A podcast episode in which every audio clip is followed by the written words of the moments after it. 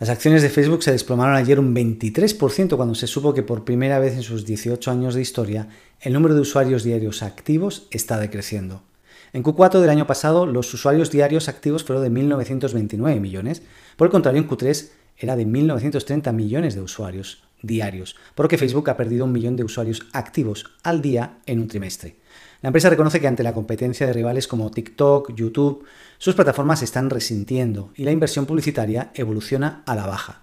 Sus últimos ingresos en el último trimestre fueron de 10.300 millones de dólares. Esto supone un 8% menos de los ingresos en el mismo periodo del año anterior. A pesar de que sus ganancias han caído en el último quarter, los datos de Meta siguen siendo por el momento sólidos. La empresa ingresó en 2021 un 37% más que en 2020, con unos beneficios de 39.370 millones de dólares, con un 35% más que en 2020. ¿Metaverso o no metaverso?